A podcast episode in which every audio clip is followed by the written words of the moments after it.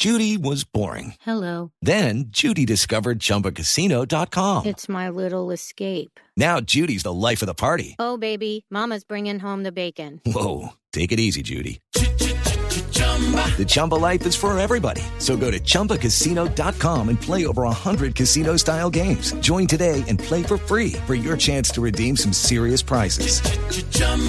ChumbaCasino.com. Purchase necessary. Void where prohibited by law. 18 plus terms and conditions apply. See website for details.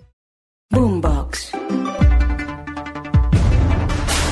Hola, soy Joana Galvis y en este capítulo analizaremos cómo recibió la comunidad internacional el triunfo de la izquierda en Colombia en las elecciones presidenciales. Reacciones desde América hasta Europa. Revelan videos sobre las acciones de la policía para atender el tiroteo en Ubalde, en el que murieron 21 personas. Este video se convierte en pieza clave para las investigaciones sobre la demora para intervenir. ¿Y qué pasa en Israel a nivel gubernamental? Esto y más a continuación. Pero antes, no olvide escuchar este y otros podcasts de Blue Radio en Spotify, Deezer y demás plataformas. Active las notificaciones para que sea el primero en disfrutar de nuestros contenidos. Comenzamos en Colombia, donde ganó la presidencia el candidato de izquierda Gustavo Petro. El gobierno de Estados Unidos fue uno de los primeros en enviar su felicitación al nuevo presidente de Colombia, pero solo lo había hecho a través del Departamento de Estado y de su representación diplomática en Colombia. Habla Ned Price, portavoz del Departamento de Estado. United States welcomes the results of the second round of elections.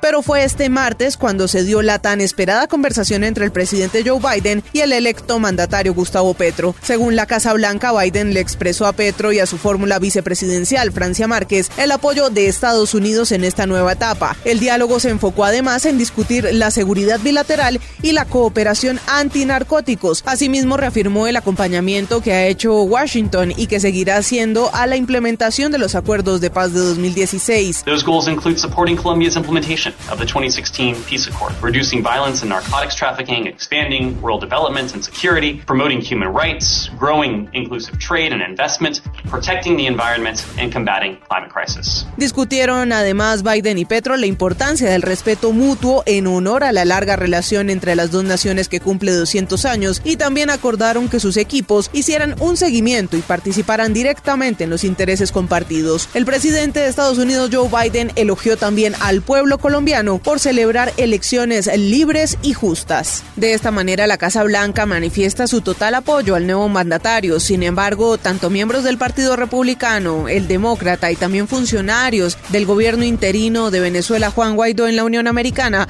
han expresado su preocupación. Las reacciones también las tiene Carlos Arturo Albino. Una de las voces más férreas y críticas a Gustavo Petro, la congresista republicana María Salazar, dijo que estarán atentos a los pasos del nuevo mandatario. Esperemos que el próximo presidente Petro entienda que la democracia, la libertad y la economía de mercado es lo único que saca a los pueblos de la pobreza. Mientras que el gobernador republicano de Florida, Ron DeSantis, se demostró decepcionado por la elección de Gustavo I Petro. just want to say, for on, on behalf of the people of Florida, we watched the election results down in Colombia, Dice que es muy preocupante and we have para las personas que creen en la libertad en el hemisferio occidental elegir a un narcoterrorista y un marxista para dirigir a Colombia va a ser desastroso. Por su parte, el Partido Demócrata de Estados Unidos expresó su temor por la cercanía del gobierno de Gustavo Petro con Cuba y Venezuela. En conversación con Blue Radio, el embajador del gobierno interino de Venezuela en Washington, Carlos Vecchio, le envió un mensaje al presidente electo de Colombia, Gustavo Petro. que apoyen para que nosotros tengamos lo mismo que tuvo Colombia.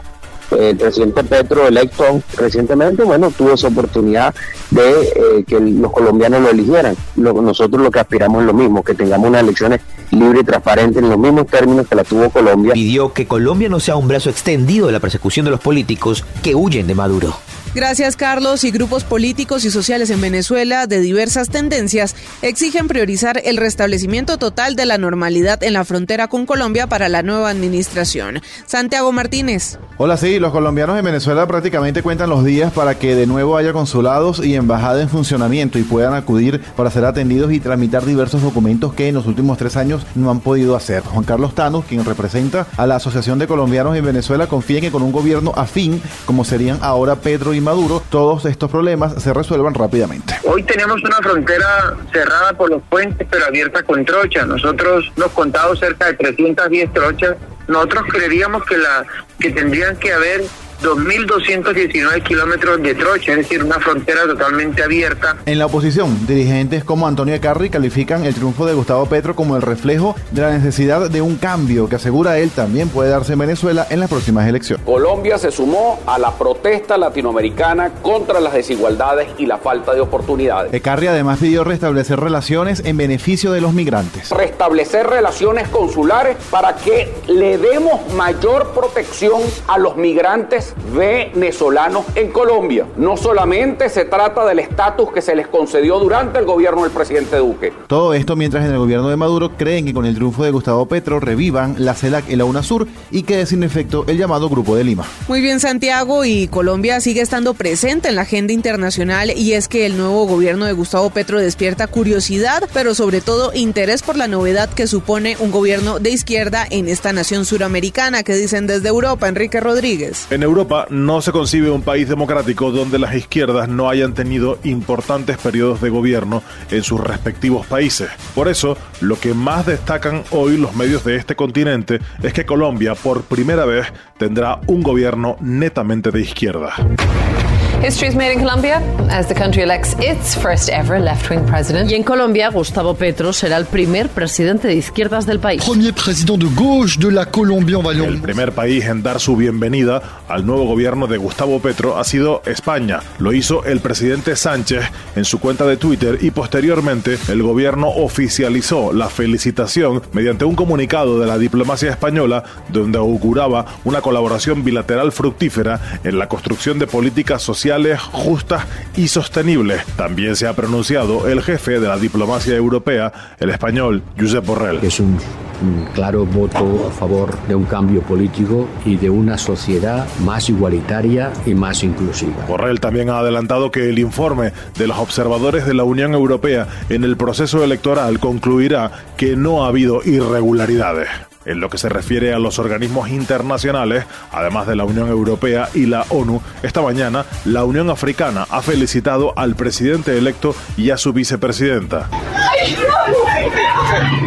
Un video publicado por el diario Austin Statesman y el canal KVU TV muestra cuáles fueron las acciones de la policía de Ubalde ese fatal 24 de mayo de 2022, cuando Salvador Ramos, un joven de 18 años, asesinó a 19 niños y dos maestras en la escuela primaria Rob. En la grabación se ven oficiales fuertemente armados en los pasillos a las 11.52 de la mañana esperando ingresar a la zona donde estaba el atacante.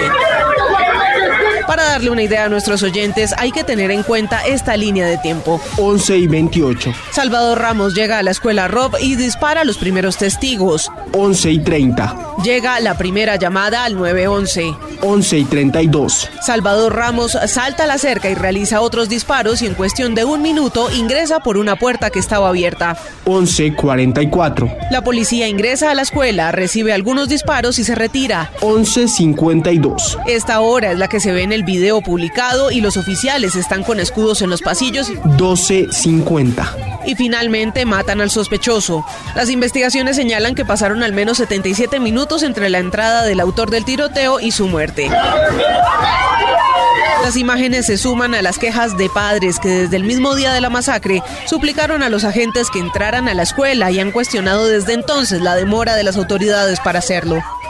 Y en otras noticias del mundo les contamos que colapsa el gobierno en Israel y el país se encamina a su quinta convocatoria de elecciones en tres años. El gobierno en funciones tomará las medidas para que Benjamín Netanyahu no pueda postular al proceso eleccionario. Silvia Carrasco nos explica. El primer ministro de Israel, Naftali Bennett, y el ministro de Relaciones Exteriores, Yair Lapid, líderes de la alianza de ocho partidos que desbancó del poder hace un año a Benjamín Netanyahu, acordaron ahora volver a disolver el Parlamento con lo que genera nuevas elecciones generales Lo hacen luego de que varios de los parlamentarios que apoyaban al gobierno desertaran haciéndoles perder su frágil mayoría.